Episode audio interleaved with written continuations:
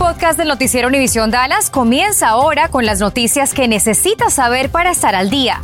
Infórmate de los principales hechos que son noticia aquí en el podcast del noticiero Univisión Dallas. Gracias por su presencia. Según los institutos nacionales de salud, las pruebas caseras de coronavirus superaron a las tradicionales hechas en los laboratorios para detectar el virus, lo que provocaría que no se lleve un registro exacto de los contagios. Así es, ya se lo mencionábamos aquí en Noticias 23. Laura Cruces habló con autoridades locales y esta tarde nos reporta si esto representa algún riesgo, Laura. Bueno, compañeros, el Instituto de Métrica y Evaluación estima que solo se estarían detectando el 7% de los casos de COVID en todo el país. Y entonces los reportes pues no serían suficientes. Pero me dicen las autoridades locales que hay otros mecanismos y la situación no estaría subestimada.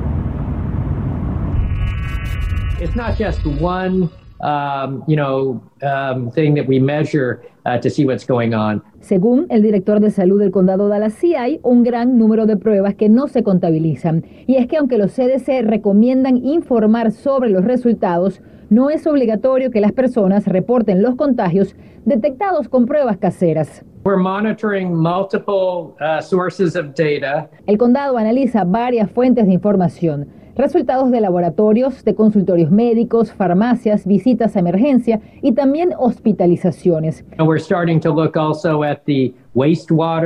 Pero además, desde hace dos meses trabajan con los CDC evaluando las aguas residuales. Y esto sería suficiente para tener una idea del nivel de contagios, que en Dallas se sigue ubicando en el color amarillo. No vamos a tener un conteo de casos correctos, en eso tienes razón pero uno siente, uno siente cuando los casos empiezan a subir, la gente empieza a llamar. Y esto me dice la doctora Gutiérrez es lo que ha estado viendo los últimos días en su consultorio. Pero yo creo que la mayoría de la comunidad médica está de acuerdo que, que se siente que está empezando lentamente a subir. Lo que no sabemos es si va a ser algo exponencial como el Omicron que fue de la noche a la mañana, puff, o es algo más ah, despacioso. La semana pasada en Dallas hubo un aumento de 7% en los casos positivos, aún así siguen siendo bajos. La doctora me dice además que si la prueba casera resulta positiva, pero no tiene síntomas graves, no hay necesidad de repetirla, solo cumplir con la cuarentena. Y la recomendación sigue siendo que se vacune o siga usando tapabocas si tiene enfermedades preexistentes. Ambos hicieron hincapié en esto. De hecho, el doctor Juan me dijo, hay que decirle a la gente que se vacune, porque los anticuerpos adquiridos por infección o por vacuna se van reduciendo. Sin contar, le cuento, además, que los tratamientos monoclonales, me dijo la doctora, no funcionan con la nueva variante B2, la variante que está dominando en este momento. Ana. Y bueno, ¿cómo están las hospitalizaciones en nuestra área, Laura, siendo este uno de los sectores que monitorean autoridades a nivel local? Bueno, Ana, precisamente conversé con el presidente del Concilio de Hospitales de Dallas Forward y me daba las cifras precisamente de las últimas semanas. Te cuento, ellos dicen que hay un incremento leve de los números de hospitalizados. Para la semana del 9 de abril habían 133 hospitalizados. Subió a la segunda semana con 165 y el día de hoy hay 157 hospitalizados por coronavirus. Son cifras muy bajas porque además me decía que solo representan el 1.2% de las camas ocupadas precisamente hospitalizados por COVID, pero que ellos siguen muy atentos a estos números, Ana. Nosotros también, gracias por este reporte. El Servicio de Transporte DAT levanta la orden de portar el cubrebocas para el tránsito público. DAT afirma que de acuerdo a la Administración del Transporte, la decisión de no reforzar las directivas de seguridad y la enmienda de emergencia sobre requerir el cubrebocas en el transporte público entre operadores y usuarios, así también como en todas sus estaciones. Los cubrebocas y desinfectantes de manos estarán disponibles tanto en autobuses como en trenes ligeros, vehículos de paratránsito y también entre las propiedades. Bueno, ya no será obligatorio y solo opcional usar el cubrebocas en los vehículos que ofrecen el servicio de Uber y de Lyft. En un comunicado dieron a conocer que se apegarán las disposiciones establecidas por los Centros para la Prevención y el Control de Enfermedades. Tampoco será necesario dejar abierta la ventana ni tampoco dejar vacío el asiento delantero de los pasajeros. Si bien los pasajeros y los conductores siempre pueden cancelar cualquier viaje que no deseen realizar, las razones de seguridad de salud como no usar una máscara, ya no aparecerán como opciones de cancelación en la aplicación. Ante el fallo judicial con vigencia inmediata, la Administración de Seguridad en el Transporte TSA informa que ya no hará cumplir sus directivas de seguridad y la enmienda de emergencia que exige el uso del cubrebocas en público y también en los centros de transporte como aeropuertos. Escuchemos.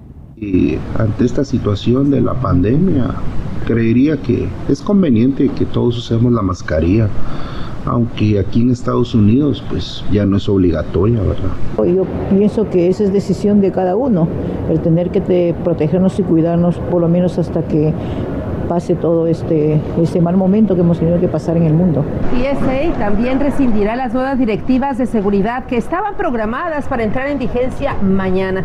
Los Centros para la Prevención y el Control de las Enfermedades, los CDC, continúan recomendando que las personas utilicen el cubrebocas en entornos de transporte público y también en interiores.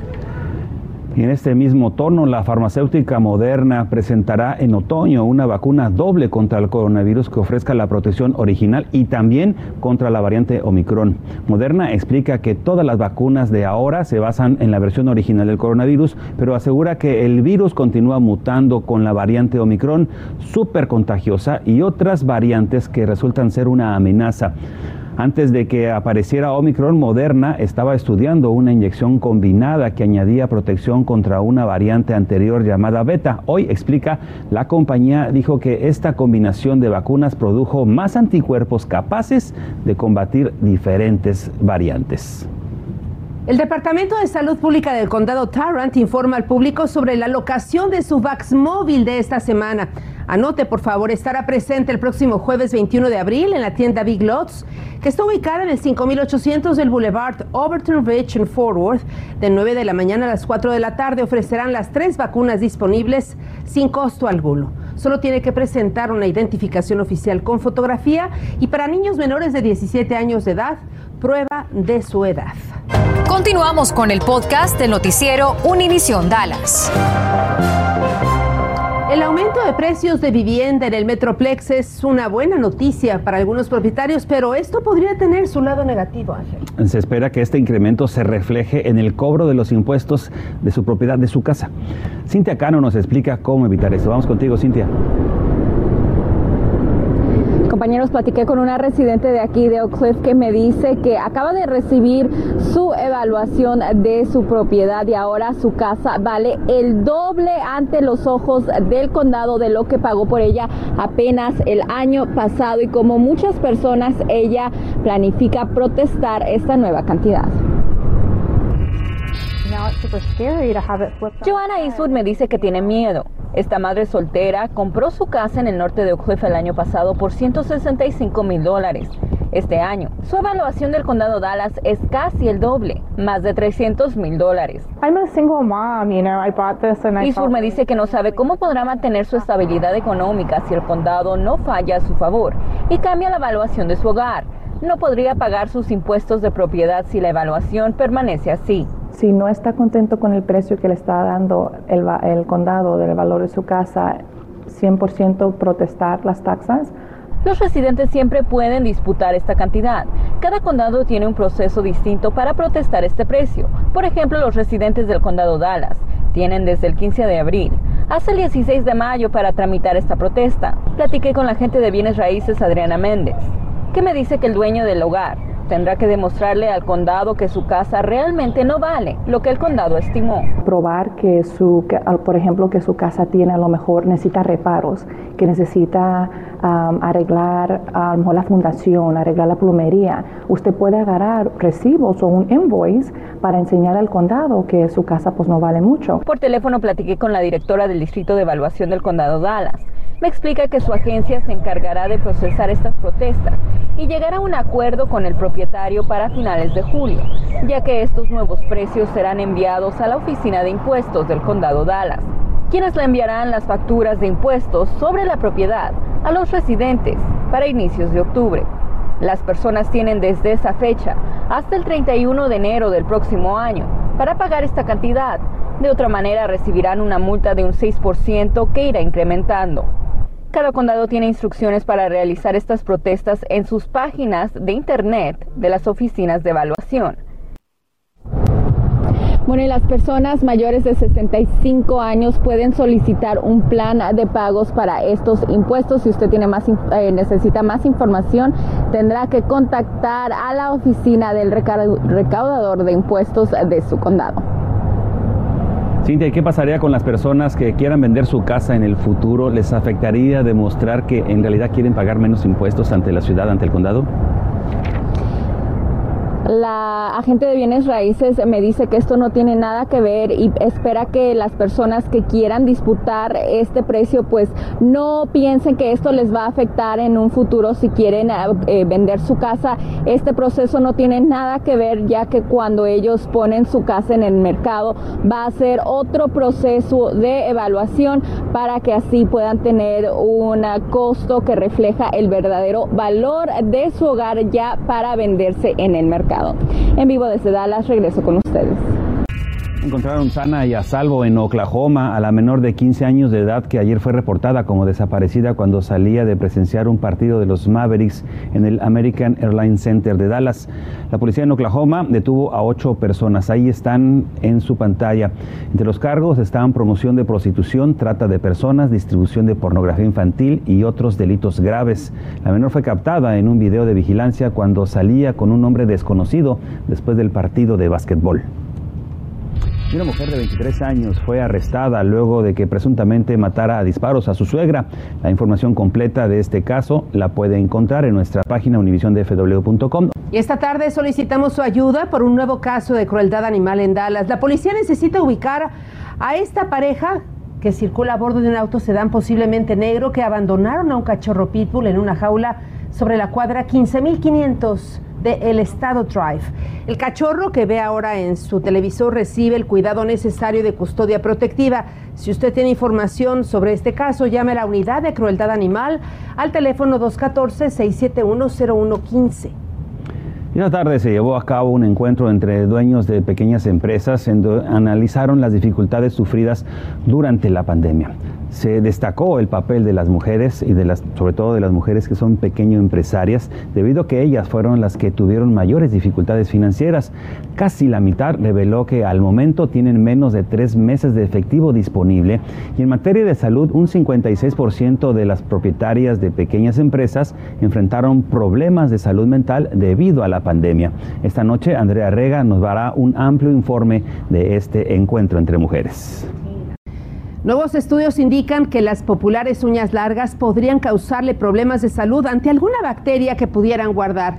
Y ponga mucha atención a lo siguiente. ¿Qué clase de bacterias pueden encontrarse en las uñas? El estudio encontró esta bacteria MRSA. Es resistente a los antibióticos y también puede causar hasta infecciones serias en algunos casos. Bueno, ¿cómo se transfieren estas bacterias? Expertos dicen que puede entrar al cuerpo cuando una persona se rasca, se rasca la piel, también al limpiarse la nariz utilizando sus dedos y también por meterse los dedos a la boca o chuparse los dedos. ¿Cómo se pueden evitar?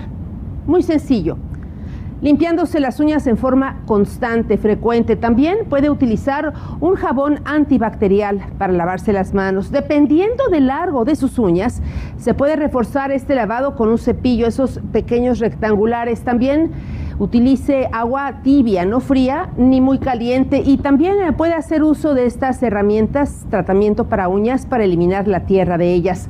Recuerde, es muy importante que mantenga las uñas cortas y limpias de sus niños o ancianos.